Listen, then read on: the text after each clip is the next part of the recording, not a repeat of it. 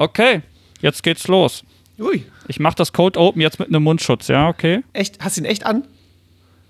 Ja, ehrlich, hört man das? Sauge. Ja, ein bisschen. Du klingst wie, wie mit so einem Zigarettenpapier-Ding, wie früher. Dies ist eine Vorlesung. Herzlich willkommen zu Folge 1201, 1201, der kleinen Schwester des großen Vorlesungspodcasts. Ihr seid wieder brandrichtig. Das ist eine Sache, die man sagt. ähm, Sehr gut. unser heutiges Thema lautet Philosophie Part 2. Und dafür habe ich einen Menschen dabei, den ich eigentlich immer dabei habe. Und der heißt, Daniel, wow. hallo.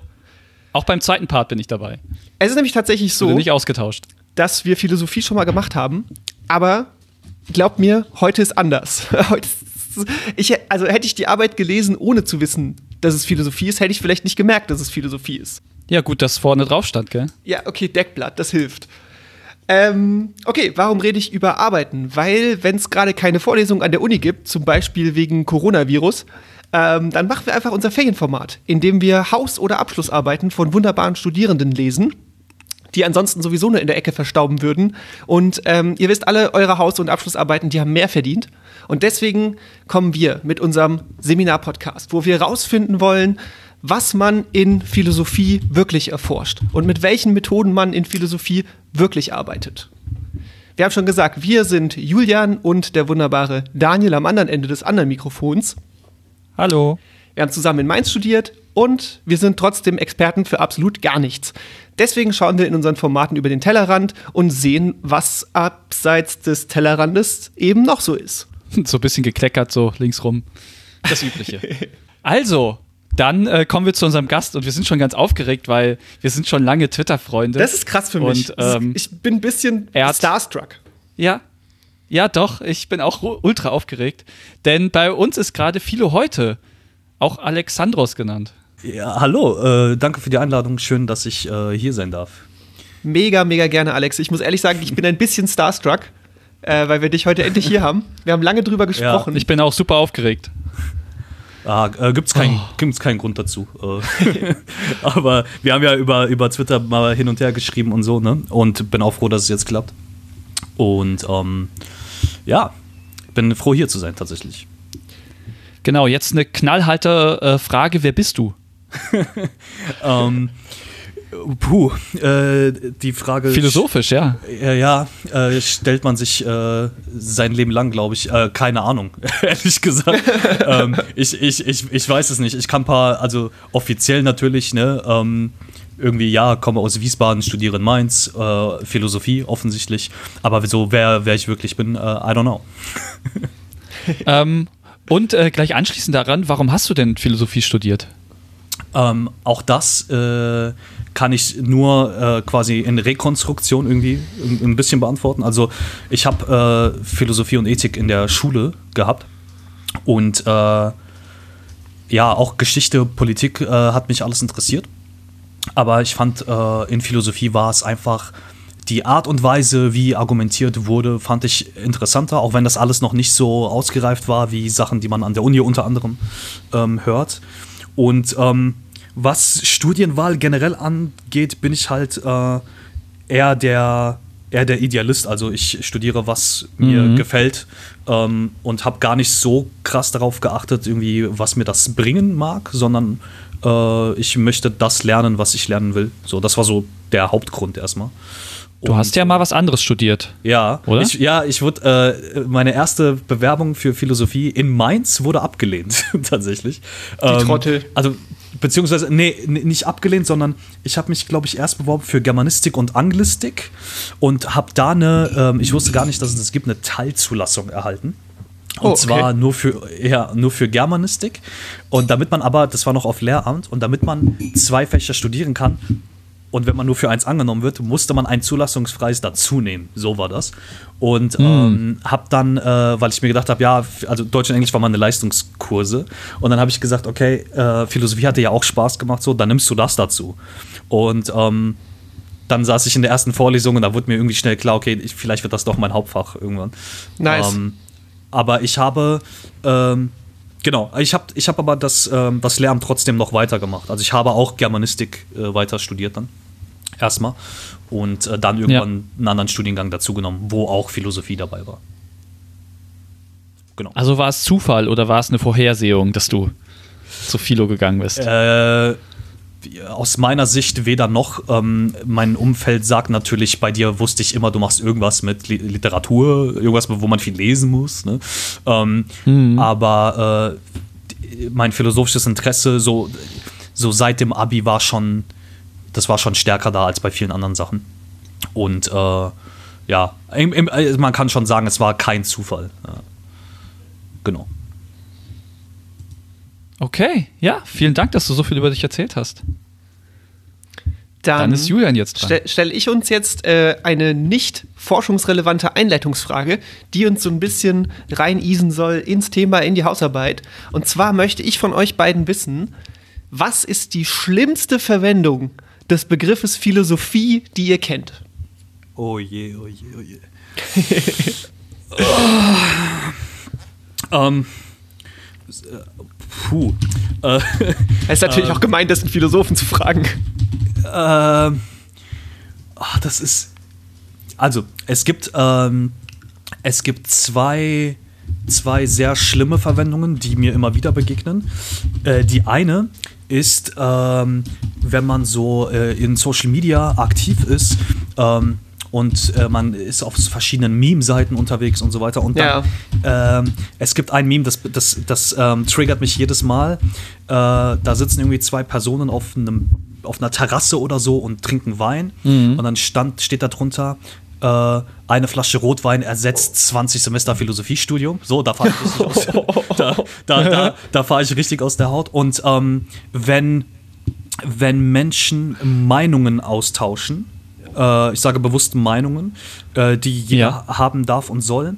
Und äh, dann sagen, das ist so meine Philosophie.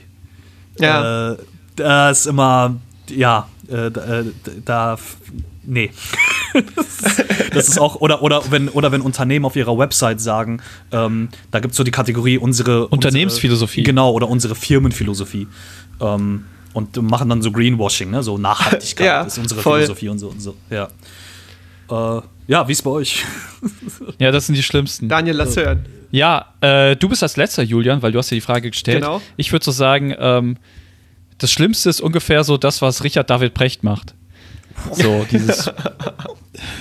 Okay. Vor ein paar diese, Folgen. diese, weiß nicht, diese Küchenpsychologie, die man sich so äh, zuwerfen kann, ja. während man so in der Küche äh, was kocht oder sowas. So, so, so ganz ich habe den schlimmen Mann ja erst hier im Podcast kennengelernt. Vor ein paar Folgen wusste ich noch gar nicht, wer das ist. Ich glaube, das war bei unserer ersten Philo-Folge. Ähm, ja, ich habe danach auch so ein bisschen ein paar YouTube-Clips von ihm geschaut und so. Ist schon sehr anstrengend. Aber, also ich, ich wusste das gar nicht. Ich, ich finde den eigentlich, weiß nicht, fand ihn cool. Aber mir wurde es dann erst gesagt, dass er von sozusagen richtigen Philosophen gar nicht so ernst genommen wird. Aber was heißt schon richtiger Philosoph? Keine Ahnung. Ja, das ist schwierig. Also, weil es gibt natürlich auch in der akademischen Philosophie ähm, Leute, die äh, einen gewissen Bekanntheitsgrad haben und trotzdem Aussagen treffen, wo man sich denkt, oh, hm, ja, müsste gerade er oder sie eigentlich besser wissen. Also die akademische Philosophie ist kein Gütesiegel für äh, gute philosophische Arbeit, um das an der Stelle zu sagen. Aber ähm, äh, in der Populärphilosophie ist das nicht anders. Da gibt es natürlich Leute, die in gewissen Themen, da weiß man irgendwie, dass die da eine gewisse Kompetenz haben, aber sich zu ganz, ganz vielen anderen Themen äußern, weil sie glauben, jedes Problem, und das ist bei Precht so ein bisschen so, äh, jedes Problem ist irgendwie äh, philosophisch irgendwie zu rechtfertigen. Und gerade bei seinen Vorträgen zum Thema Digitalisierung und Arbeit ist das immer ja sehr plakativ, was da gemacht wird. So. Ähm, Deswegen, dass ein Philosophieprofessor, eine Philosophieprofessorin eine nicht ernst nimmt, ist nicht immer ähm, ein, ein Qualitätsmerkmal für den Populärphilosophen, die Populärphilosophin, sondern es geht mehr darum, wie streng ist man mit sich selbst ne? und wie, äh, wie versucht, also versucht man selber, sich immer wieder neu zu, daran zu erinnern, dass man selber nicht allwissend ja. ist. So. Das ist eigentlich ja. die, woran man sich erinnern sollte dann. Ja. Und um das Ganze abzurunden, kommt hier noch äh, mein meist verhasste, äh, mein meist verhasste Verwendung des Philosophiebegriffs. Und zwar, ich glaube, äh, ich glaube, Alex ist bei mir, weil das hat schon so ein bisschen mitgeschwungen bei dir, wenn die Leute sagen, ja, das ist die Philosophie eines Fußballtrainers. die Philosophie von Jürgen Klopp gegen die Philosophie von Pep Guardiola oder so. Oh, das macht mich so narrisch. Das ist so bescheuert, weil die unterschiedliche Taktiken spielen lassen, da dann von Philosophie zu, oder weil die unterschiedlich mit Menschen reden oder so. Ach, das ist so. Da können sie jedes Wort einsetzen. Das, dann, dann bedeutet es nichts mehr. Ja, klar. Was ist eigentlich unsere Philosophie hier im Podcast? Unsere, unsere Firmenphilosophie als Podcast unsere, unsere geheime Identität. ist ja. auf jeden Fall kein Die Geld, kein Geld zu verdienen. Da, da sind wir gut drin. Ja. ja. Ähm, aber dann lasst uns doch mal über Philosophie reden, die auch Inhalt hat. Ähm, und zwar in der Haus- beziehungsweise ich glaube, es war eine Abschlussarbeit, oder, Alexandros? Äh, tatsächlich Nee. nicht, nein. Ähm, Oh, das wow, war, okay. das, das Thema war mal als äh, eine solche geplant, ähm, musste aber dann ähm, aus verschiedenen Gründen, die ich jetzt hier nicht nennen kann, äh, gekürzt werden, weil ich an einem anderen Lehrstuhl dann äh, geschrieben habe. Ähm, und habe das als äh, Hausarbeit dann eingereicht. Ähm, und nicht als Abschluss. Die Abschlussarbeit ist nochmal einen Ticken länger. Ähm, Okay. Und äh, genau, weil die, die Abschlussarbeit war am Bereich Philosophie der Neuzeit. Ähm, das ist in Mainz mit Schwerpunkt äh, Kant-Forschung. Und diese Arbeit, die, um die es heute geht, ist am Arbeitsbereich Wissenschaftsphilosophie und geht in eine ganz andere Richtung. Und das habe Okay. ich dann nur als, äh, in Anführungszeichen, nur als Hausarbeit eingereicht, genau. Alles klar. Dann nimm uns doch mal mit in deine Hausarbeit. Äh, zeig uns doch mal so rund fünf Minuten lang, drei bis fünf Minuten, was du gemacht hast, ähm, wie du es gemacht hast. Und ich sag's dazu, weil ich die Arbeit schon gelesen habe. Versuch so zu machen, dass die Leute mitkommen, weil es war echt wow. Ja, ja, ja, ja. Ähm, also folgendes: äh, die, die, äh, die Annahme ist äh, ziemlich simpel. Und zwar können wir Phänomene eigentlich, die Soziales betreffen, ja? sei es. Ähm, wie organisieren wir äh, die Schule? Wie viele Kinder sollen in eine Klasse kommen? Ähm, wie organisieren wir eigentlich äh, Staatsschulden? Oder wie organisieren wir äh, gewisse Geldprobleme oder andere soziale Probleme? Ähm, und da schaut man ja gerne in Lehrbücher der Wirtschaftswissenschaft. So, und die Wirtschaftswissenschaft hat eine ja, Teildisziplin sozusagen, die Ökonometrie, ähm, Metrie von Messen. Das heißt, da geht es eben um, welche Messwerte verwenden Ökonomen, um irgendwelche Thesen zu testen. Das ist so die, das ist so die Disziplin, die da gelehrt wird. Jetzt äh, folgendes Problem. Äh, es geht darum, welche Methode verwendet jemand, der Ökonomie, Ökonometrie betreibt, sozusagen. Und das sind in der Regel statistische Modelle, die einen gewissen Verwandtheitsgrad haben mit statistischen Modellen aus der Naturwissenschaft, vermehrt aus der klassischen Physik. Ne? Ja. Ähm, da gibt es auch Unterkategorien wie die statistische Mechanik, ne? so wie kann man, äh, wie verteilt sich ein Gas im Raum, ne? das kann man, das, das hat äh, auch viel mit äh, einer Verteilung sozusagen zu tun. Und diese Formeln haben Ökonomen über die letzten 150 Jahre quasi übernommen, adaptiert und versucht auf Gesellschaft anzuwenden. Klingt erstmal ganz plausibel. Die philosophische, die philosophisch interessante Frage dahinter ist, funktioniert das? Also können wir Formeln, mit denen wir Naturphänomene versuchen zu erklären, auf soziale Phänomene übertragen? Und da hat sich eben in dieser Arbeit gezeigt, oder habe ich zu zeigen versucht, da gibt es eine zentrale Annahme, die zwar, wo zwar erwähnt wird, das kann man nicht hundertprozentig aus der Physik übertragen, aber trotzdem getan wird, weil es keine anderen Methoden gibt sozusagen. Und da entstehen große Schwierigkeiten. Denn ein Physiker ist Physiker und untersucht ein physikalisches Phänomen. Der Ökonom, die Ökonomen hingegen untersuchen Phänomene, zu denen sie selbst gehören. Ne? Ein Elektron untersucht sich ja nicht selbst, sondern der Ja. Physiker das Elektron, während der Ökonom ökonomische Subjekte untersucht und er selbst ist auch eins. Und da fängt es schon an, dass die Annahmen, die ein Ökonom treffen muss, viel verworrener sind eigentlich als ein Physiker zum Beispiel. Und die Frage ist eben, können wir erklären und oder vorhersagen, so treffen, wie es ein Naturwissenschaftler tut, in sozialen Bereichen? Und die Antwort ist nein. Ganz Sehr gut. einfach ausgedrückt. Aber die Argumentation dahinter, da wird sich halt gestritten. So, warum und weshalb verstehe. und wieso. Genau. Ja, und äh, so- darf, ich mal, genau. darf ich mal fragen, wie kam es dazu, dass du diesen, diesen wirtschaftswissenschaftlichen Teilzweig genommen hast? Weil Daniel hat vorhin so ein bisschen, äh, ja, hatte ich, hatte ich gefragt, was du vorher gemacht hast. Ich dachte, ah, okay, jetzt kommt bestimmt was mit Wirtschaft, aber war nicht so. nee, ähm, ich habe äh, im, im Lehramtsbereich, wie gesagt, äh, Philosophie, Germanistik. Und äh, dann wollte ich einen weiteren Studiengang dazu haben, denn im Lehramt ist, äh, man hat ja zwei Fächer plus ein Begleitstudium mit Pädagogik.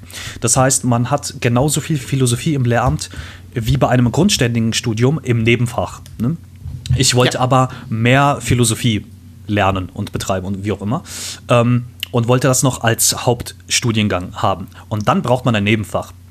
Und ähm, es gab ein paar Sachen, die nahegelegen hätten, zum Beispiel Altgriechisch, äh, was aber, als ich mich für diesen Studiengang entschieden habe, noch nicht ging. Das war noch kein akkreditierter Studiengang in Mainz für Nebenfächler, für Hauptfächler schon. Und dann war übrig äh, Politikwissenschaft, ähm, oder Wirtschaftswissenschaft oder eine andere Sprache. Mehr ging damals noch nicht. Das war vor drei Jahren, glaube ich, oder vier Jahren. Und dann ähm, habe ich, weil ich auch ein gewisses Interesse an Wissenschaftsphilosophie habe und mir äh, eine Naturwissenschaft als Beifach nicht zugetraut habe, habe ich gesagt, okay, dann, ähm, dann versuche ich äh, versuche ich es in der Wirtschaftswissenschaft. Ähm, wo es Fächer gibt, die nicht so viel Spaß machen wie Buchführung, wo es aber auch eben Fä- Fächer gibt wie Volkswirtschaftslehre, wo es ähm, viel, viel zu diskutieren gibt und viel Diskussionsbedarf besteht, wie ich finde. Und dementsprechend konnte ich das dann am Fachbereich Wissenschaftsphilosophie kombinieren, da der Professor, ähm, für den ich heute auch arbeite, äh, an Erklärungs- und Vorhersagemodellen arbeitet, sowohl für die Physik als auch für die Wirtschaftswissenschaft. Und so kam das Interesse von mir dann dazu. Kann ich ja schon mal sagen, für jemanden, der sich eine Naturwissenschaft nicht zugetraut hat, wird die Arbeit später ganz schön naturwissenschaftlich gefühlt. Ja. Ähm, formal, würde ich eher sagen. Ja. Ähm, aber ja, genau. Äh, Philosophie und Formales widerspricht sich auch nicht. Ne? Also die, ähm, die Philosophie, die Physik und die Mathematik haben ja eine ganz, ganz enge historische Verwandtschaft hinter sich. Ähm, von daher, äh, als, als, als Student äh, oder Studentin äh, der Philosophie passiert das sehr, sehr oft, dass man sich in andere Fächer ohnehin einlesen muss. Sei es Naturwissenschaft, sei es Wirtschaft. Ähm, viele haben Geschichte dazu genommen. Ähm, da, und Geschichte ist auch eine sehr strenge Geisteswissen Geisteswissenschaft. Man muss sich in viele andere Fächer reinlesen, tatsächlich. Okay, cool. Genau. Und das ist doch so dieses Thema irgendwie, das ist doch, wenn man sich mit so einem Thema beschäftigt und sich da so ein bisschen reinliest, dann ist es so wie bei Alice, die in den Kaninchenbau kriecht und die Welt dahinter ist viel komplexer, als es ausschaut und dann liest man da noch und da noch. Und so kam mir das auch so ein bisschen bei dieser Arbeit vor. Ja, es ist Das ist irgendwie, schon krass. ähm, man, hat, man hat irgendwie eine Annahme und ein Ergebnis und die, wenn man, wenn man nur die Einleitung und das Ergebnis lesen würde, dann würde man sich denken, ja, ja, okay, das ist irgendwie, ähm, versteht man das, aber die Argumentation dahinter ist halt sehr verworren. Das war das Spannende an dieser Arbeit. Also wie man quasi dahin kommt. Für mich jedenfalls. Ja, das fand ich auch krass. Du hast auf jeden Fall so richtig Diskurs aufgedruselt ähm, im, im, im Hauptteil der Arbeit. Also wirklich gesagt, guck mal, er sagt hier das und das kommt daher und die Leute nehmen das und das an und behaupten dann daraus schließen das und das, weil sie vor, ne, wir kommen da jetzt gleich rein, dass ich nicht mehr so viel das und das sagen muss. Aber das fand ich schon sehr spannend, diese Art äh, vorzugehen. Ich will nur noch mal ganz kurz äh, für die Zuhörer hervorheben. Also die Arbeit dreht sich um Ökonometrie und äh, beziehungsweise die Philosophie der Ökonometrie und diese versucht, die Methoden der Wirtschaftswissenschaft auf ihre Plausibilität zu überprüfen. Also macht das überhaupt Sinn, was die da machen? Ja, genau. Das fand ich ganz wichtig, weil das ist tatsächlich was, also ich musste auch dann nochmal nachlesen gehen, was genau jetzt Ökonometrie ausmacht. Ähm, Die Art, wie die, die äh, Ökonomen ihre Daten auswählen. Richtig? Ähm, ja, und das hat Ja, mir auf jeden Fall genau. Nochmal noch mal sehr geholfen, dann äh, im Gesamtverständnis für die Arbeit. Ja, das ist ähm, ein äh, gängiges Verfahren in der, äh, vor allem in der Wissenschaftsphilosophie, ist es, ähm, die Grundlagen anderer Wissenschaften irgendwie versuchen aufzuhellen. Das heißt, der, der Physiker in der Regel, auch da gibt es Grundlagenforschung ein bisschen, aber der Physiker in der Regel ähm, nimmt Sachen an, die, wo der Philosoph, die Philosophin erstmal sagen will, ja, Moment mal, ja, ähm, Ja. kannst du das überhaupt so machen?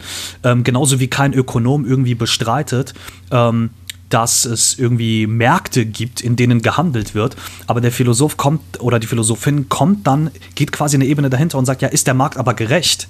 Weil egal wie ich marktwirtschaftliche Zusammenhänge irgendwie zu erklären versuche, was ist mit dem Prinzip Gerechtigkeit, Verteilungsgerechtigkeit, ähm, Reichensteuer etc., das sind Fragen, die ähm, zwar in der Ökonomie berechnet werden können, aber die Annahmen und die Schlüsse, die gezogen werden, sind ein großer Bestandteil in der Wissenschaftsphilosophie. Das heißt, man möchte eigentlich schauen, sind die grundständigen Annahmen, mit denen andere Einzelwissenschaften, würde man sagen, arbeiten, überhaupt plausibel? Oder kann man da vielleicht was drehen? Oder genau. Ja, alles klar. Apropos Wissenschaftsphilosophie, ähm, das ist ja schon ein Teilbereich der Philosophie und ich mache das jetzt mal analog zur Geografie. Da gibt es dann halt die ganz die großen Obergruppen, Humangeografen, physische Geografen. Und in Mainz gibt es dann nochmal so detaillierte Untergruppen bei den Humangeografen wie Kulturgeografie, Mediengeografie, Stadtgeografie. Äh, und wie sieht das denn eigentlich in der Philosophie aus? Gibt es dort auch so wirklich klar getrennte Untergruppen, wie eben, weiß nicht, Wirtschaftsphilosophie jetzt vielleicht in dem Fall? Mhm. Ähm, genau. Und gibt es dann nur halt Philosophen, die sich dann halt mit Ökonometrie und Modellierung halt befassen? Also es ist in der Philosophie wie alles irgendwie äh, natürlich umstritten. Es gibt äh, durch diese ganze Modularisierung, ähm, aber durch, durch überladene Diskussionen zwischen verschiedenen Traditionen, es gibt Traditionen, ganz viele, ähm, hat sich das irgendwann äh, aufgeteilt. Ähm, und ein Großteil von ähm, Leuten, mit denen ich zum Beispiel auch auf Twitter diskutiere, aber auch ein Großteil vieler Studenten anderer Universitäten versuchen gerade so ein bisschen, und das ist eine tolle Entwicklung, ich hoffe, das geht auch weiter, äh, diese, diese Grenzen ein bisschen aufzulösen, weil die in der Philosophie gewissermaßen wenig bringen. Also es gibt natürlich äh, ganz traditionell gab es mal die Unterteilung oder gibt es kontinentale Philosophie, das ist so, was in, in Europa Mhm. geschrieben und gedacht wurde, Ja. und die analytische Philosophie, ähm, die quasi eine Wandlung von ähm, ja, philosophischen Annahmen in die Sprache übertragen hat. Und dann kam der im 20. Jahrhundert der Linguistic Turn und mit dem Linguistic Turn, das heißt, philosophische Probleme sind eigentlich nur Sprachprobleme, ne? so das stimmt jetzt nicht ganz, es ist ein bisschen plakativ. Und dadurch haben sich Traditionen entwickelt und äh, dadurch, dass wir verschiedene Lehrstühle an den Universitäten brauchen, gibt es halt die theoretische Philosophie. Dann wird in der theoretischen wird dann Logik gelehrt zum Beispiel. Äh, dann gibt es die praktische Philosophie, da wird Ethik gelehrt. Es wird alles voneinander getrennt. Wenn man aber sich die Texte wirklich anschaut, merkt man, so richtig trennen kann man es eigentlich nicht, weil ethische Ja. Probleme kann man mit Logik nicht lösen, man kann logische Probleme äh, nicht immer mit Ethik lösen, sondern ähm, man muss innerhalb der Ethik auch Behauptungen aufstellen, die Begründungen brauchen. Die Begründungen wiederum müssen plausibel sein, genau wie die Begründungen eines Ökonomen. Das heißt, ich kann mit denselben, ja, mit denselben Zweifeln an eine ökonomische These gehen wie an eine ethische. Das heißt, es muss eigentlich nicht getrennt werden. Also es gibt verschiedene Traditionen, kontinental, analytisch, theoretisch, praktisch, Kulturphilosophie, Wissenschaftsphilosophie. Aber was wir ja eigentlich haben wollen, im Idealfall, ist nach Verbindungen zwischen all dem zu suchen. Nach dem Ganzen. Ne? So, ja, Ah, okay. genau. Also gerade diese, diese Grenzen, die sich vielleicht aufgebaut haben über so traditionelle äh, Linien, dass das jetzt so ein bisschen abgebaut werden soll. Ja, also das hat niemand angekündigt, aber es wäre Mhm. natürlich, es wäre natürlich schön. Ich habe hab mit Doch, du ähm, jetzt. äh, ja, können wir machen. Ähm, also ich habe mit ähm, mit meinem äh, lieben Podcast-Partner Özgün ähm, haben wir schon äh, weil, viel Ihr beiden Revoluzer. nee, aber wir haben, wir haben viel darüber diskutiert auch schon, ähm, weil, naja, ich versuche immer zu sagen, naja, wir brauchen auch die und die Theorie. Und er sagt, ja, aber, aber, aber du musst doch auch mal bei Marx gucken, so, und, und da hat er auch völlig recht. Und da merkt man natürlich durch diese Diskussion, ähm, naja, da gibt es vielleicht argumentativ auch irgendwie Verbindungen, die man so nicht denkt, wenn man sagt, jeder ist irgendwie in seinem Bereich tätig. Und das ist in der Philosophie irgendwie nicht zielführend. Denn äh, die analytische Philosophie zum Beispiel, die dann versucht, alles auf Formalitäten runterzubrechen, die drehen sich dann natürlich auch irgendwie im Kreis ne? und machen zum Ja. Teil heute Entwicklungen durch, die, äh, an denen wir eigentlich schon vorbeigekommen sind. Und deswegen natürlich wünschen wir uns alle im Idealfall, dass das ein bisschen aufgelöst wird. Schauen wir mal, was die Zukunft äh, da bringt. Genau. Ich habe eine halb persönliche und halb arbeitsbezogene Frage an dich. Ähm, als Fanboy muss ich jetzt auch einfach meine Fanfragen abklappern. Ähm, und zwar wollte ich wissen, sprichst du Griechisch? Ja. Ja, cool. Ähm, weil ich auf Seite 2 Neu, deiner Neugriechisch. Arbeit. Neugriechisch, aber wohl okay, ja. ja. Weil ich auf Seite 2 deiner Arbeit direkt Griechisch gefunden habe. Ähm, und zwar bei der Erklärung, wo das Wort Phänomen herkommt. Ähm, ja. Also etymologisch. Und da wollte ich mal wissen, ob das generell einfach hilft. Ob dir deine Wurzeln beziehungsweise einfach die Fähigkeit, auch Griechisch zu sprechen, äh, bei deinem mhm. Philostudium helfen. Ja. Äh, das hat einen kleinen Vorteil, der manchmal zum Nachteil werden kann. Und äh, das sieht wie folgt aus, wenn ich ähm, solche Texte lese wie äh, in dieser Arbeit hier. Ja, also da habe ich, äh, da, da, sind Bücher dabei wie Philosophy of Economics und dann werden auch gewisse Begriffe äh, vom Griechischen eingeführt oder so. Also Vokabeln sowieso verstehe ich dann. Mhm. Wenn ich jetzt einen Text lese, der, sagen wir mal, ich suche den Ökonomiebegriff bei Aristoteles. Und dann wird es natürlich schwierig, denn Altgriechisch und Neugriechisch sind zwei verschiedene Sprachen. Also hat eine lange Entwicklung hinter sich. Mhm. Und wenn man fließend äh, oder halbwegs fließend Neugriechisch kann, versteht man zumindest die Substantive. Man, man sagt, ah, man sieht irgendwie ein, ein, deutsches Wort und denkt sich, ah, ich schaue mal in den griechischen Text, dann sehe ich das Wort und verstehe es auch sofort. Ich ja. kann aber nicht die Sätze vereinzelt entschlüsseln. Ich habe, äh, Klammer auf, dieses Semester mit Altgriechisch Kurs angefangen, Klammer zu, aber das, äh, das reicht natürlich noch vorne und hinten nicht, das dauert. Ne? Ähm, es hilft manchmal, finde ich, Wörter, die exakt immer noch so geschrieben werden wie im Neugriechischen, aber die Übersetzung hat sich gewandelt. Das heißt, ich halte es für eine richtige Übersetzung und sie ist falsch. So, ja. das heißt, es kann, es kann helfen, es kann aber auch ähm, ja, einem das Bein, ein Bein stellen, sozusagen. Ähm, aber es hilft natürlich. Also vor allem jetzt beim Altgriechisch lernen ähm, komme ich natürlich mit einem gewissen Tempo voran, weil ich muss das Alphabet nicht neu lernen, ne? die Betonungen ja, nicht, die Aussprache nicht und so. Das hilft schon. Ähm, aber ich kann dadurch nicht äh, die Antike jetzt irgendwie verstehen, weil ich Neugriechisch kann. Auf gar keinen Fall. Alles klar. Ja. Du kannst nicht die komplette Antike verstehen. Das ja. Ja, also, also das hätte ich ja äh, mindestens. Mann, Mann, Mann. Also mit äh, falsches Wort, äh, also äh, altgriechisch lesen, so das funktioniert einfach noch nicht. Ähm, genau. Mhm. Zumal ähm, ähm, Griechisch bei ganz kurz, ja? Griechisch, Griechisch bei Aristoteles ist auch wieder ein, an, ein was anderes als bei Platon. Ne? Also wenn du Platon lesen ja. kannst du nicht Aristoteles lesen. So, das ist tricky. Ja. Aber hat nicht der eine von ähm, gelernt? Ja. Bitte? Hm? Hat nicht der eine vom war nicht der eine der Schüler vom anderen? Ja. Ach, immerhin. Aristoteles von Platon. Ja. Ha, wusste ich's. Hey, hast aufgepasst ja, im danke, Schulunterricht. Danke. Vielleicht. Ich weiß nicht, wo ich das her habe. Fragwürdige Quellen. Das ist so, das ist äh, auch mein Kenntnisstand. Sehr gut. Ähm, ich habe eine Frage zu deiner Einleitung mhm. ähm, oder sogar zwei noch. Mhm. Ähm, auf Seite 4, ähm, zweiter Absatz in der Einleitung. Ich lese mal kurz vor. Mhm ähm, ein Satz, der davor kommt. Äh, notwendigerweise erschließt sich dadurch eine genauere Auseinandersetzung mit dem Begriff der Kausalität und mit Mechanismen, die in der Wissenschaft eine zentrale Rolle spielen, jedoch nicht unumstritten sind. Also Kausalität ist ein Wort, was noch sehr oft vorkommt, aber das nur nebenbei. Mhm. Da reden wir später drüber. Und jetzt kommt nämlich ein Satz, den ich sehr interessant fand. Nach der Einführung in diese philosophische Debatte erfolgt eine prägnante Darstellung der Ökonometrie. Und das ist irgendwie das, dieses prägnant, das wirkt so wie so ein Eigenlob. So, ich habe das sehr gut zusammengefasst. Hey, look at me. I'm so good. Ähm, ich wollte ja. was anderes sagen als kurz.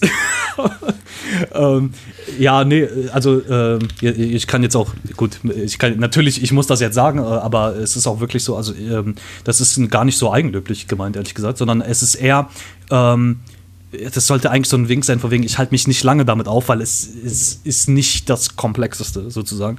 Ähm, denn denn äh, der, der, der Trick an, an diesem Absatz war folgender: Wir sprechen über Kausalität und dann kommt eine kurze Einführung in Ökonometrie, die auch von Kausalität spricht, aber eine Formel, ein, von einer Formel ausgeht, die nicht Kausalität zeigt, sondern eben Korrelation. So, das war so ja. der, was damit eigentlich gezeigt werden sollte. Und wir werden noch öfter lernen, Kausalität ist nicht Korrelation und umgekehrt. Ja, ja wir werden es noch sehr oft lesen ähm, müssen. Aber ich fand, ich fand, ich muss dem Daniel da durchaus zustimmen, weil ich habe auf Seite 5 bei dir gefunden, ähm, den, den mhm. schönen Halbsatz, wie der weitere Verlauf der Arbeit zeigen wird. Und ich ja. finde schon, dass deine Arbeit so ein gewisses Selbstbewusstsein ausstrahlt. Also so ein, ey, Diggi, ich weiß, wovon ich rede äh, und es wird hier Mhm. richtig gut werden. Und das finde das find ich nicht unangenehm oder so. Finde ich, find ich auch nichts, wofür man sich schämen muss. Aber ich finde, das Mhm. kommt schon rüber. Das, und du, ich, jetzt weiß ich halt auch, dass du nicht irgendein Studi bist, der halt mal Philosophie gewählt hat und das, sage ich mal, so kurz und schnell wie möglich hinter sich bringt, sondern dass du Mhm. da voll drin steckst, ähm, aufgrund deines ganzen äh, Twitter-Accounts und ne, deiner virtuellen Präsenz. So, ja, und ich finde, das merkt man, das finde ich cool. Ähm, ich, ähm, ich weiß nicht, wie es euch geht ähm, und wie, äh, das ist natürlich auch dozentenabhängig, ne, was man so sagen kann und was nicht. Ähm, du kriegst natürlich in der, in der Philosophie und äh, wie ich bei Kommilitonen, äh, Kommilitoninnen auch festgestellt habe, auch in der Geschichtswissenschaft, die, die achten natürlich sehr streng darauf, ne, folgt dein Kapitel 2 eigentlich aus Kapitel 1, ne? Hat, was hat dein Kapitel 2 noch mit, also was hat Kapitel 4 noch mit 2 zu tun, ne? Das ist alles, das muss irgendwie immer sehr folgerichtig sein. Und dann neige ich natürlich dazu zu sagen, wenn etwas noch nicht auftaucht, dass ich dann irgendwie erwähne, ah, es kommt noch. so, Ja.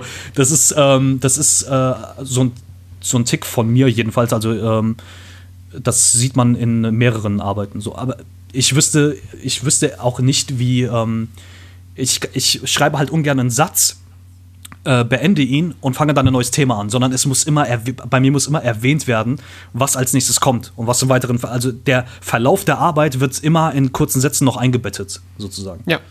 Genau. Das so der Ich springe noch mal kurz zur Einleitung zurück. Ähm, auf den eine der letzten Sätze und dann lese ich plötzlich David Hume und dann denke ich so, oh, kenne ich, kenne ich. ich, ich weiß was.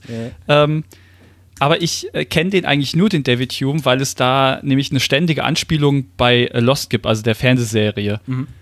Und das ist auch einer der beliebtesten Charakter der Serie, Desmond Hume.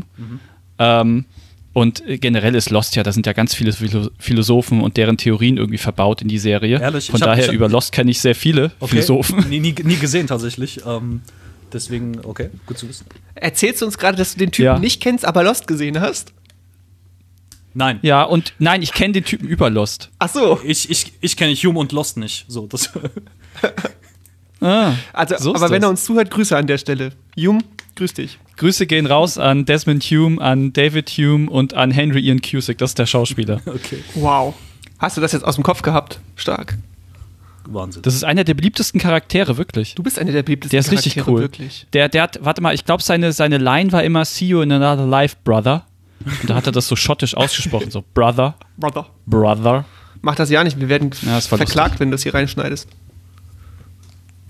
Ach so, ja. Ist, kein, ist, ist nur ein Zitat. Lieber Philo heute. belegt. Wieso ist denn in deiner Einleitung keine Zitation? Das habe ich, also, oder so im allerersten Mhm. Part der Einleitung. Das war, fand ich total abgefahren. Äh, wieso? Das habe ich noch nie gesehen. Also, äh, weil, nee, also weißt du, du schreibst äh, in der Einleitung, die noch keine Nummer hat, also äh, Seite 1. Genau. Ha, Genau. kann man sich denken. Ähm, Ja. Da ist es ja dann so, dass du von äh, Hempel und Oppenheim und deren Buch und so redest, aber ohne den, Mhm. die Angabe dahinter zu haben. Ist das Weil, bei euch äh, Praxis? Ist das gängig? Das kommt immer drauf an, was man da schreibt und was man sagt. Also wenn ich ähm, anfange in Kapitel 1, wo dann die Zitationen erfolgen, wenn ich äh, anfange, äh, äh, Sachen zu behaupten, die, ne, ich bin quasi live in der Arbeit drin sozusagen und ich versuche wirklich hier zu zeigen, das ist, das ist der Teil der Arbeit jetzt, wo ich anfange zu argumentieren. Und dann muss ich natürlich auch Dinge belegen, die Einleitung bei mir, ähm, die könnte man eigentlich jedes Mal umbenennen in Einordnung eigentlich. Die Okay. Einleitung bei mir ist immer ähm, ein kleiner Text, der eigentlich nur behaupten soll oder zeigen soll, was im Verlaufe der Arbeit A gemacht wird, B, wie das gemacht wird und C, was ähm, auf was das hinauslaufen könnte, sozusagen. Und die Tatsache, dass Hempel und Oppenheim existiert, weil äh, ich habe ja nur geschrieben, ne, die, das sind zwei Wissenschaftler, die das und das veröffentlicht haben oder so. Ähm, Ja. Und habe ja im Fließtext auch das Jahr drinstehen. Aber da behaupte ich noch nichts, was irgendwie belegt werden müsse. Okay. Und solange ich das nicht tue, äh, wird auch keiner verlangt. Äh, und dann in Kapitel 1, die Einleitung hat ja noch kein Kapitel, in Kapitel 1 fange ich ja auch an damit. Aber hier ist erstmal ähm, ja, der Anspruch der Arbeit festgelegt. Und für meinen Anspruch muss ich nichts zitieren. In dem Fall, Okay, in dieser alles Arbeit. klar. Genau. Genau. Okay, ähm, wir gehen jetzt mal rein, langsam in die Arbeit. Nach der Einleitung kommt Punkt 1. Das finde ich schon mal, also, weiß nicht, bei mir ist Einleitung schon Punkt 1, aber bei dir kommt nach der Einleitung erst Punkt 1. Ja. ja. Äh, auch interessantes kleines Detail am, am Rande. Ähm, aber dann sozusagen, du beendest das 1.1 Kapitel mit einer Frage. Auf welchem Wege wäre eine derartige Verknüpfung möglich? Fragezeichen. Das finde ich schon ganz geschickt, wie du, du leitest immer sehr gut so ins, ins nächste über. Und ähm, aber ich frage mich immer, soll man als Wissenschaftler nicht Fragen beantworten und sie nicht selber aufstellen? Ähm, Ja. Äh, aber kann, Okay, nächste Frage. Äh, ja, ich, ich kann, ähm, äh, genau, das ist genau, das ist unser Kapitel 1.1, meinst du, ne? Ähm, Genau. Ja, Ja. Äh, da wollte ich die Frage noch nicht beantworten, sondern ähm, quasi, äh, wie soll ich sagen, so, ähm, so PowerPoint-Philosophen würden jetzt sagen, ähm, äh, es kommt nicht auf die Antwort an, sondern auf die richtige Frage. So, das will ich damit nicht sagen, aber es geht ja hier erstmal darum, das Thema zu äh, motivieren, in Anführungszeichen. Das heißt, man soll, man soll erstmal als Leserin auf die Frage kommen, was hat das eine mit dem anderen zu tun? Deswegen endet das mit einer Frage, die dann quasi in 1.2 weitergeführt wird, sozusagen. Genau. Das sehe ich eigentlich auch ganz genauso. Das hätte ich dir jetzt auch vorgeworfen, lieber Daniel. Es wird ja direkt im Anschluss beantwortet. Also es kommt eine Überschrift, so eine Zwischenüberschrift, 1.2, und danach geht ja quasi die Antwort. Natürlich weiträumig, weil es Wissenschaft, aber die Antwort geht los. Ja. Genau. Ja. Ja, so ein bisschen mein, mein journalistisches Blut kochte halt hoch, weil das äh, war so eines der Sachen, die ich noch aus dem Studium mitbekommen habe. Wir sollen, als Journalisten ist man dazu da, Fragen zu beantworten und Wissenschaftler sehe ich halt da in so einer ähnlichen Rolle halt, Ja. Fragen Also- zu beantworten und nicht Da hast du das als in- Stilmittel zu benutzen und Ja, du hast halt in. ich, in äh, sprich weiter. da kommt nichts mehr, Ach so, sorry. ah, nee, kein, kein Problem. Ich wollte nur sagen, äh, in, das ist in, in philosophischen äh, Vorlesungen, Seminaren etc. kommst du, du kommst sehr oft aus der Veranstaltung raus und hast viel mehr Fragen als vorher. Das kann man mit Sicherheit sagen. Ähm, und das gilt natürlich auch dann, wenn du äh, auch wenn du es philosophisch, äh, wenn du philosophisch arbeitest, dich mit anderen Wissenschaften befasst, ähm, weil wir quasi sehr, sehr lange brauchen, um überhaupt äh, sowas wie eine Antwort formulieren zu können. So, das ist so. Ich kann natürlich verstehen, dass man als Wissenschaftler denkt, ich möchte Antworten haben. Ähm, die Frage ist aber in dem Fall hier, so wie kommen wir überhaupt zu Antworten? Das ist so mehr der Gedanke dahinter. Und das ist total spannend, weil direkt im Anschluss kommt was, was ich mir in meinen Notizen so ein bisschen als äh, leichte Linguistik markiert habe. Ähm, wenn, wenn du so drauf eingehst, wie Erklärungen zusammengesetzt sind. Ne? Also grundsätzlich ähm, müssen Erklärungen äh, ein, äh, aus einem deduktiven Schluss gefasst werden und Gesetze enthalten. Das äh, schreibst du da sehr schön und sehr auf den Punkt. Äh, und du schreibst dann, aus was sie bestehen, nämlich aus einem Explanans, das Erklärende, und einem Expla oder auch zwei davon eher, und dann einem Explanandum, also der Konklusion. Und ich fand das so sehr linguistisch. Wie ist sowas aufgebaut und wie funktioniert das, auch sprachlich? Sprachlich und inhaltlich. Ähm, Das fand ich spannend, dass da, also ne, ich war, war, noch, äh, äh, war noch fasziniert davon, dass wir hier jetzt Philosophie und Wirtschaftswissenschaft gleichzeitig machen und dann kommst du und bringst noch äh, Linguistik mit rein. Warum auch nicht? Ja, äh, also wenn ich da ganz kurz äh, drauf eingehe, also im Prinzip äh, sprechen wir dieses Modell nicht jedes Mal aus, wenn wir über Erklärungen sprechen, sondern das steckt quasi in der Sprache drin sozusagen. Also ähm, ganz vereinfacht, was du eben gesagt hast, Explanans, das sind, äh, man stellt sich einfach zwei Zeilen vor und in der ersten stehen Annahmen, ne?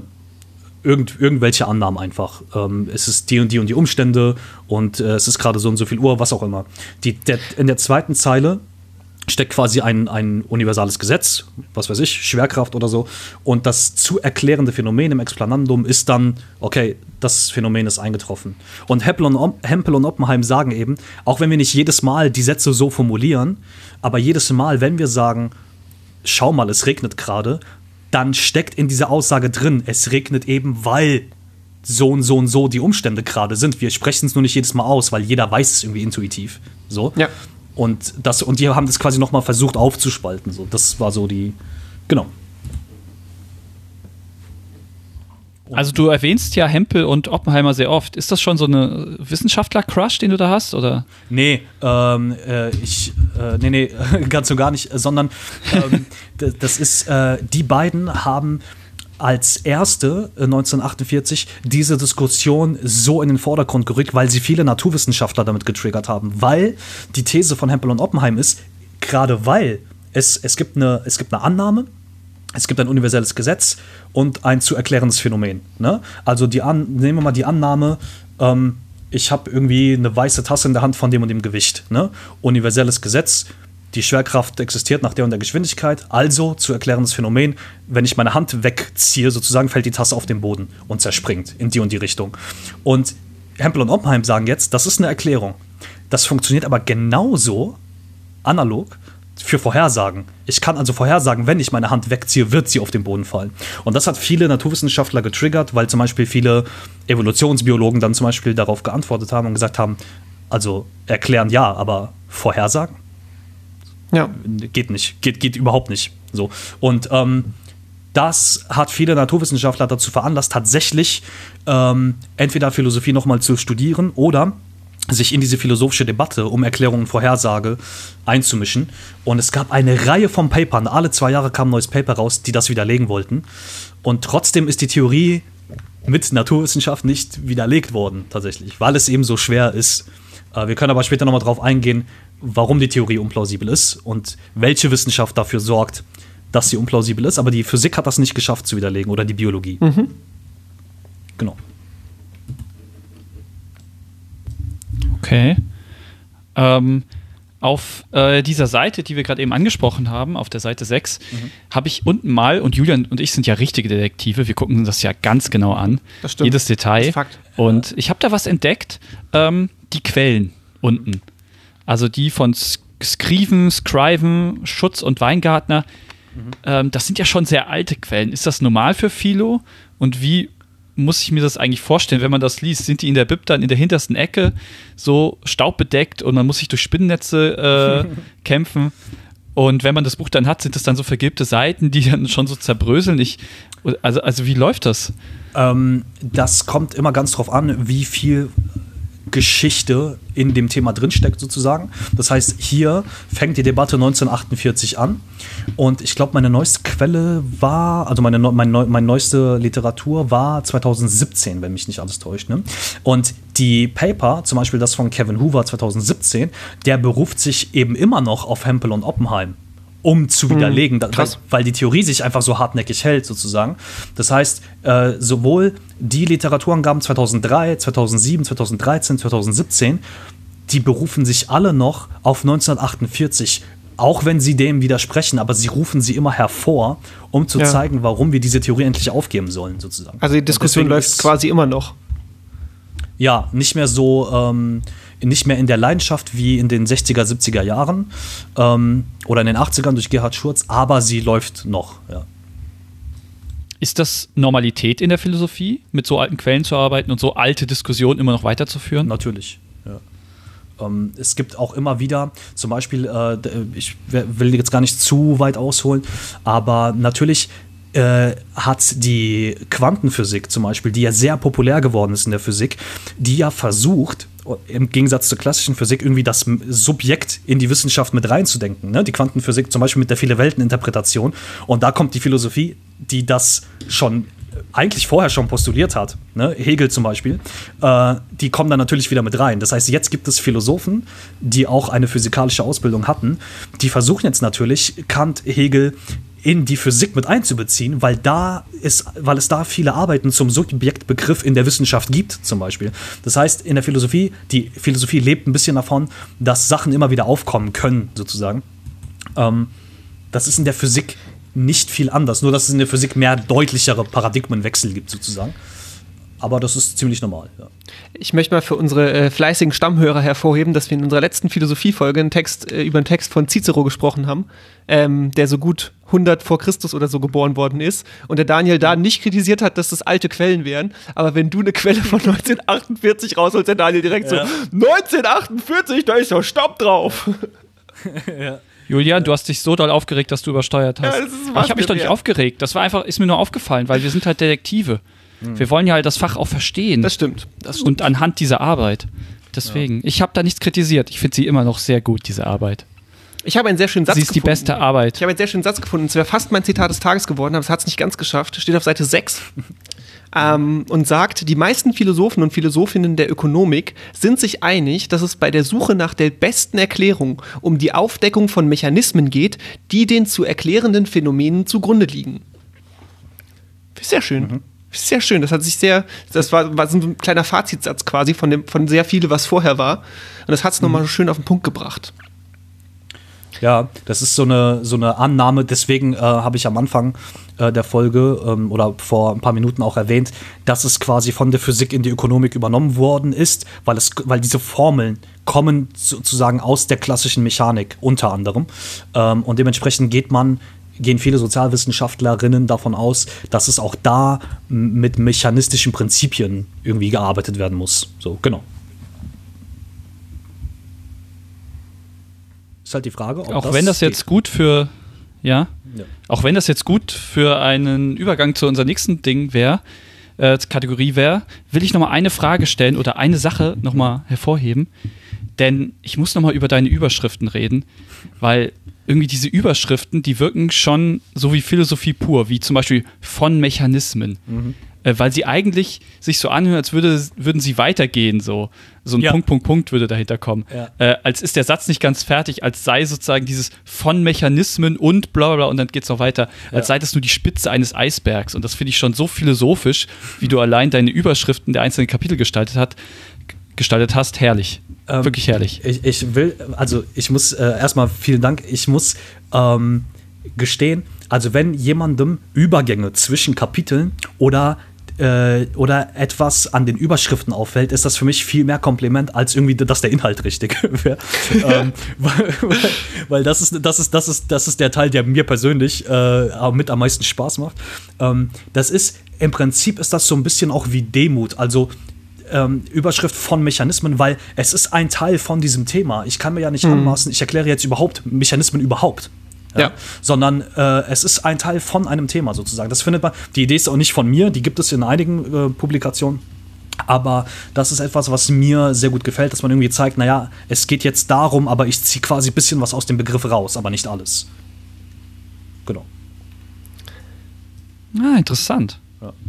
Wow. Daniel, da warst steckt du- so viel mehr dahinter. Warst du auch so fasziniert, als es dann auf Seite 7 und 8 so aus dieser sehr komplexen Erklärung von Mechanismen und, und äh, Vorgängen etc. pp. rausging und plötzlich hieß es die Pille und Schwangerschaft und Thrombose? Ja, ja. Woher hast du diese Beispiele? Saugeil. Die sind ja wirklich all over the place, ey. Ja, du hast so viele Beispiele drin und das war das Geilste. Woher kommen die?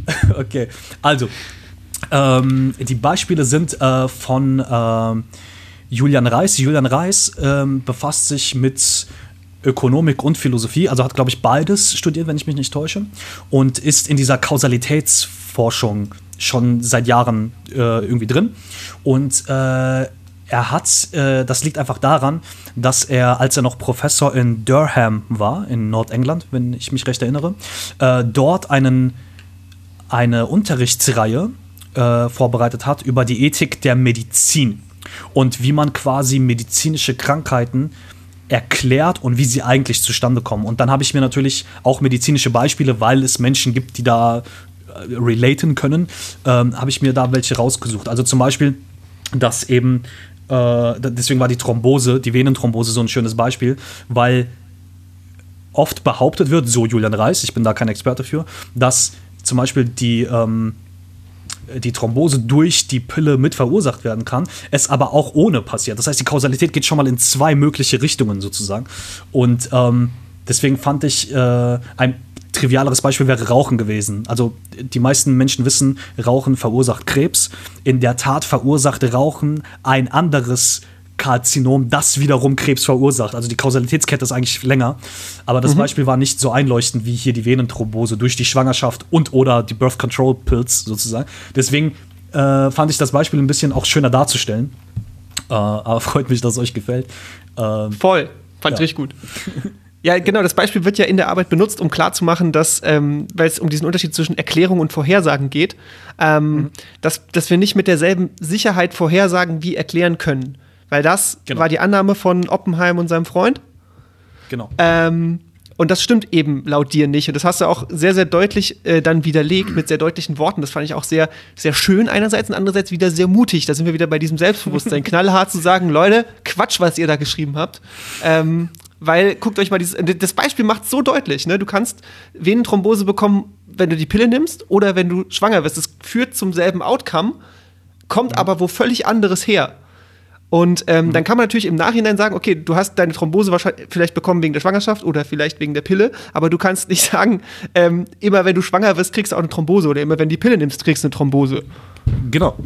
Das heißt, du müsstest die Kausalitätspfeile erstmal mit Wahrscheinlichkeitswerten, ja, äh, mit so, so, sogenannten Regressionsgraden, also die Stärke eines Zusammenhangs zwischen eben 0 und 1, die müsstest du erstmal mit solchen Werten versehen, multiplizieren und so weiter. Und dann kam ja zum Beispiel ähm, bei verschiedenen Phänomenen raus, es ist dann so und so viel Prozent der Leute oder der, äh, die die äh, Birth Control Pills genommen haben, sorry für das Englisch, aber so steht es in der Arbeit drin, ähm, Ja.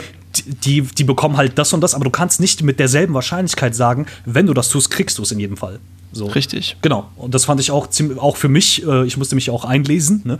Und auch für mich war das viel einleuchtender als das mit dem Rauchen. So. Ja. Weil da entsteht viel schneller der Reflex, äh, also mein Onkel war 90 und hat geraucht, ne? So, und das wollte ich ein bisschen vermeiden. Ja, ja, das, das finde ich auch ganz schlimm, wenn Leute das machen.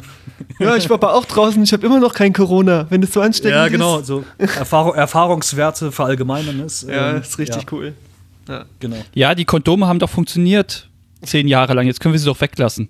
Ja, genau. Ja. Ne? So. So. Genau. Ähm, ja, genau. Ich dachte auch erst, deine Beispiele kommen irgendwie so aus dem persönlichen Umfeld oder sowas. Nee. Ähm, aber okay. Äh, Birth Control Pills, Schwangerschaften, okay. Aber war das, das, das Ähm, nächste, hast du dann von jemand anderem geklaut, die Erfahrung? das andere Beispiel, das mit der, mit der ähm, Klassengröße und dem Einfluss auf die Leistung der Klasse, war das, Ja. wo hast du das her? Weil das war ja auf, jeden Fall aus dem deutschen Sprachraum mindestens mal. Das fand ich nämlich auch schon wieder so super spannend, weil da wird dann eben in einem Graphen aufgezeigt, ähm, man würde ja eigentlich annehmen, kleinere Klassen gleich bessere Leistung der Schüler. Und dann kam eine Studie aber irgendwie zum anderen Ergebnis. Äh, ne? Die haben gesagt, Genau. größere Klassen gleich schlechtere Schüler. Und dann, das, ne, man, man wird so mit diesen Ergebnissen konfrontiert und denkt sich, okay, krass, ja, dann ist das wohl so. Und dann kommst du rein und sagst, ja, aber pass mal auf, ihr habt das in Deutschland gemacht und äh, hier gibt es ein dreigliedriges Schulsystem, wo die Hauptschulklassen meistens kleiner sind als die Gymnasialklassen.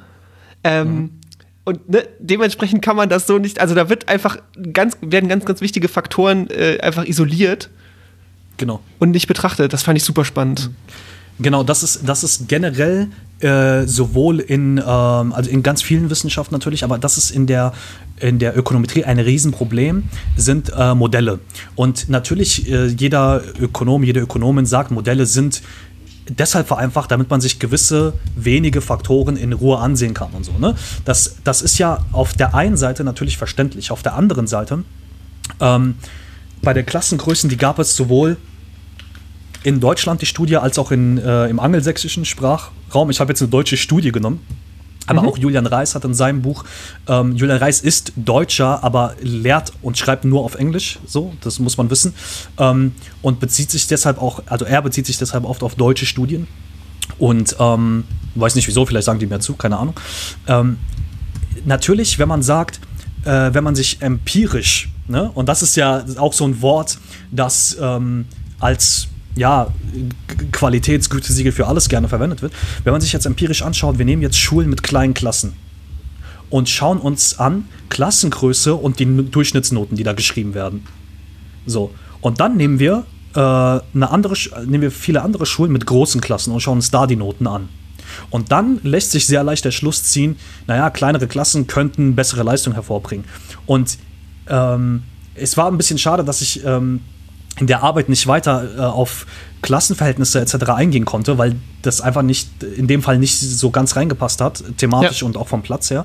Aber was zum Beispiel da rausgelassen wird, ist, naja, welche Schulen haben denn kleinere Klassen? Privatschulen. Und ähm, das heißt, was zum Beispiel rausgenommen wird, ist der ökonomische Einfluss der Eltern. Die sagen, ich schicke mein Kind auf eine Schule mit kleineren Klassen.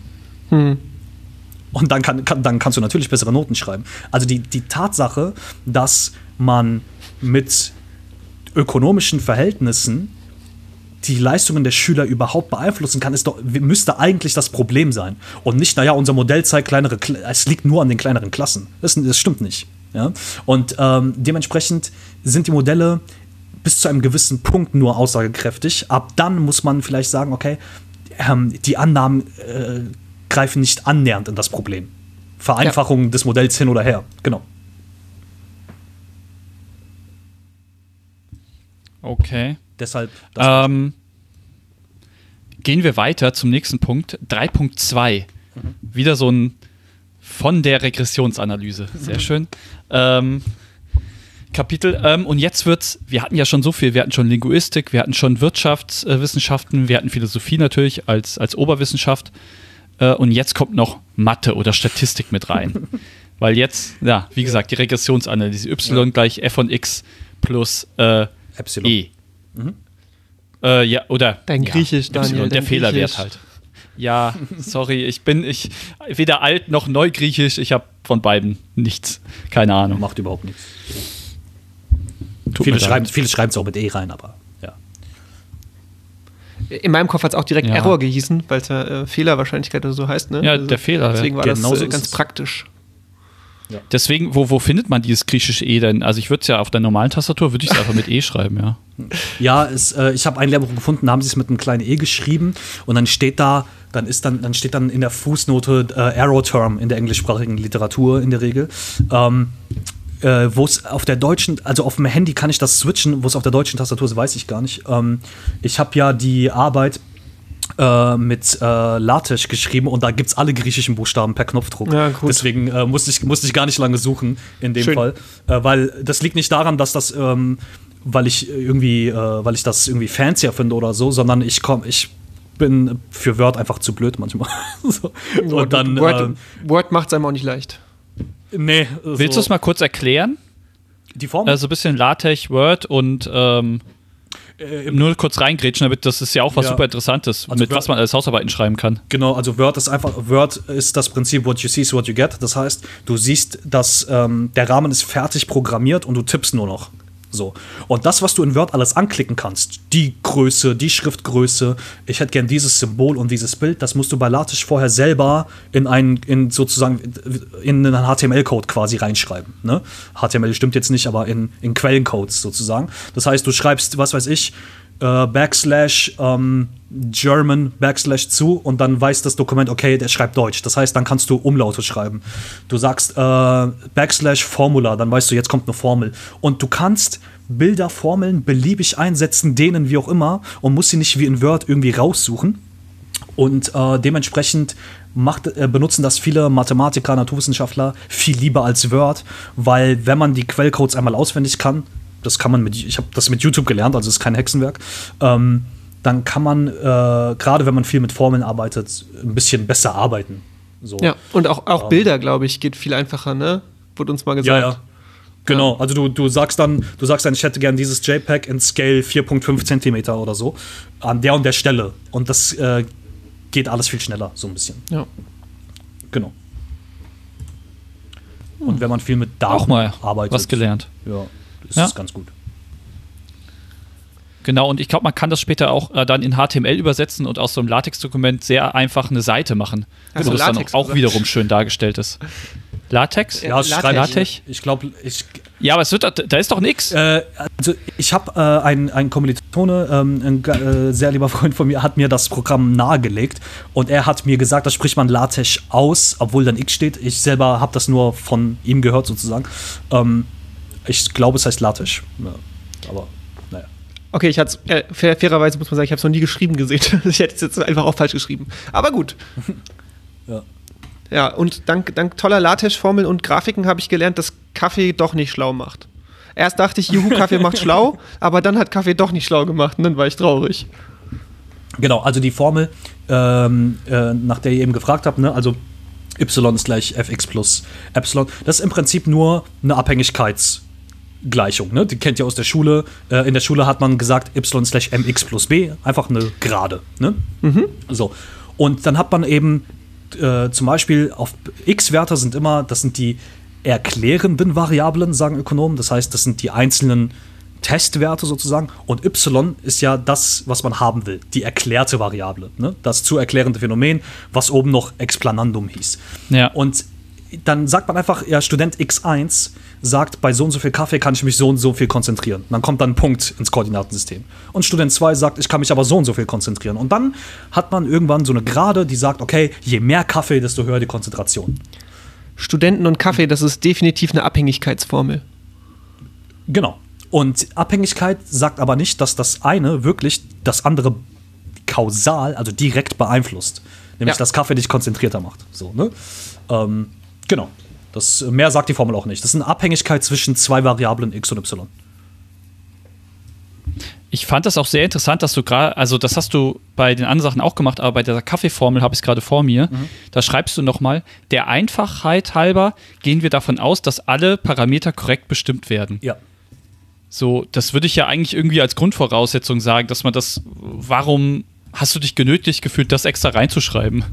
Äh, denn äh, als ökonomische Arbeit würde, könnte man das weglassen, weil da ist es äh, Konsens im Fach, dass man das sowieso vereinfacht. Als philosophische Arbeit, in der ich behaupte, ich will gerade die Annahmen von denen irgendwie kritisieren, muss ich erwähnen, dass ich die Annahmen, dass ich erstmal davon ausgehe, dass die vielleicht korrekt bemessen worden sind. Weil ich weiß ja gar nicht, hat Student X1, wie hat er denn Konzentration bemessen? Ich habe heute 10 Seiten gelesen äh, und dann sagt Student 2, das ist für mich gar nichts, ich habe 50 bei drei Kaffee. Das heißt, Ja. die Annahmen selber sind ja nicht immer auf derselben Ebene sozusagen. Ne? Und äh, ein Jurastudent würde ja unter zwei Stunden lernen, das würde der ja nicht als viel empfinden und ein Mathematikstudent schon. So, und das sind so, das sind eben so Sachen, nicht weil wegen Schwierigkeitsgraden, sondern wegen der Stoffmenge sozusagen. Du, Ja. Der eine löst Aufgaben, der andere wälzt Gesetzestexte so. Und das heißt, man kann das gar nicht genau äh, festlegen, ob jetzt alle wirklich unter denselben Bedingungen sagen, mit so und so viel Kaffee bin ich so und so konzentriert. So, genau. Alles klar, mit leichtem Blick auf die Zeit. Okay, damit Ähm, gebe ich mich zufrieden. Erlauben wir dir, lieber Alexandros, jetzt noch einmal ganz klar zu sagen, warum ist Korrelation ungleich Kausalität? Und zwar äh, bei einer Kausalität, das heißt, Wow, ich das, bin gespannt. Das heißt, bei einer, bei, äh, sorry, bei einer Korrelation, das heißt, auf der x-Achse haben wir ganz viel Kaffeekonsum und auf der y-Achse so und so viel Konzentration. Und dann geht so eine Linie durch. Ne?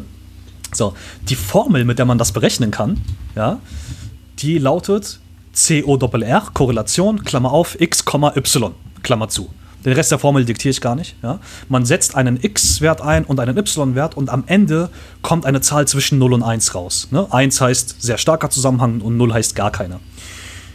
Man hat aber herausgefunden, wenn man in der Formel x und y tauscht, das heißt, man geht erst von der Konzentration aus und guckt dann, wie viel Kaffee hat er getrunken, kommt derselbe Wert raus.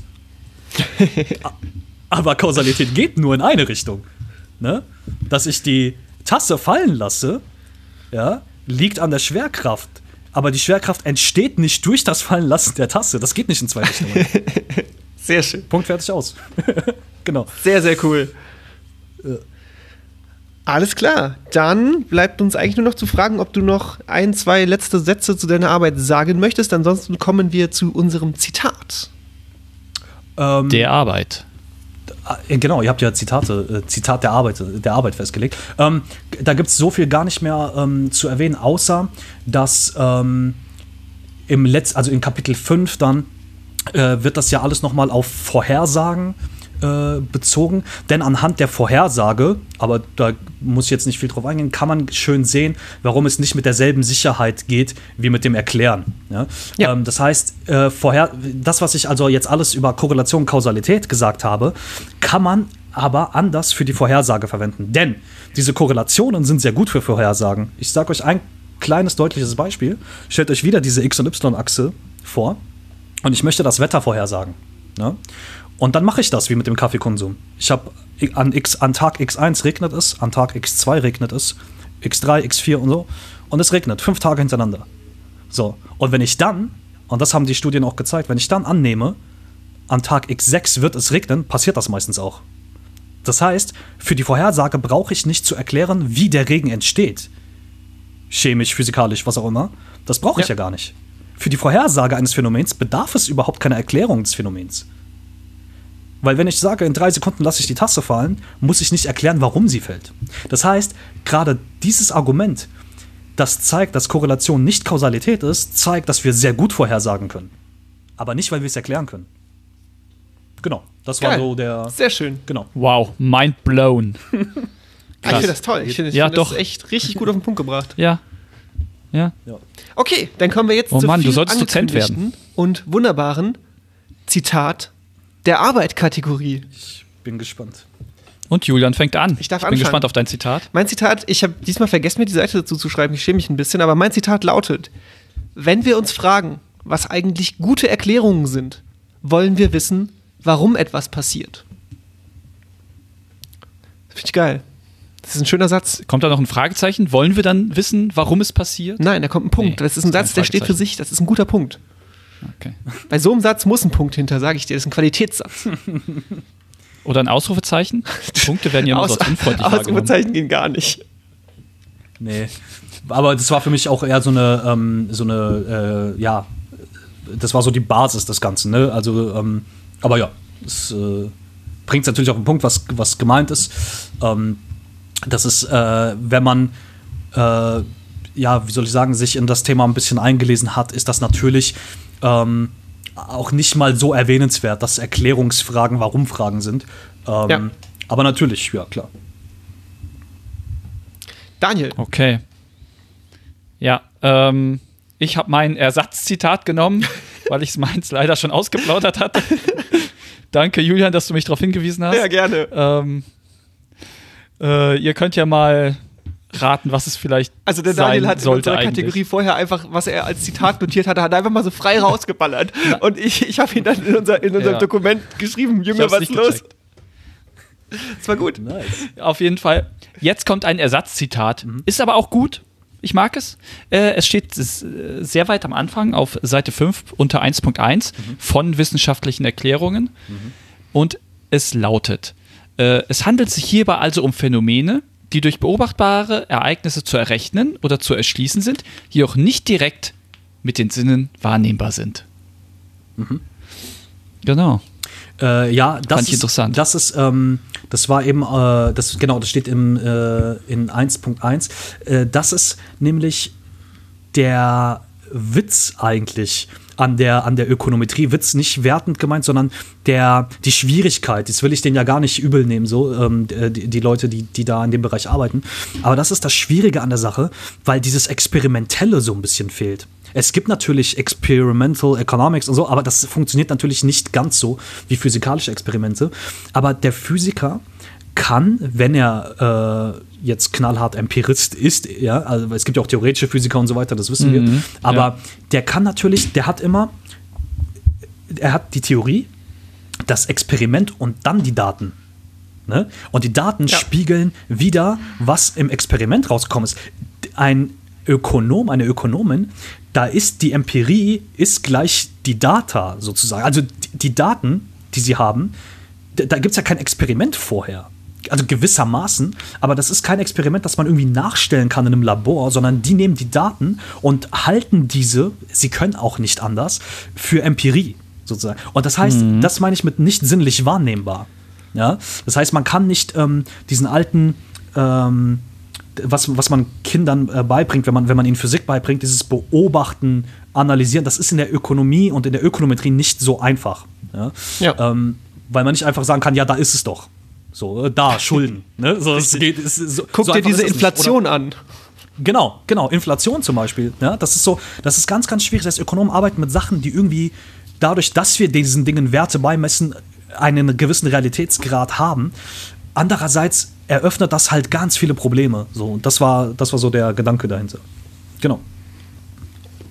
Ja, das ist ein Satz, der so ein ganzes Phänomen so beschreibt und dahinter noch halt, wie gesagt, dieses, der Kaninchenbau von Alice steckt, wenn man mal hinter diesen Satz schaut, plötzlich ist eine Riesenwelt von Problemen und Annahmen und Theorien aufbaut. Ja, Ja. ist interessant.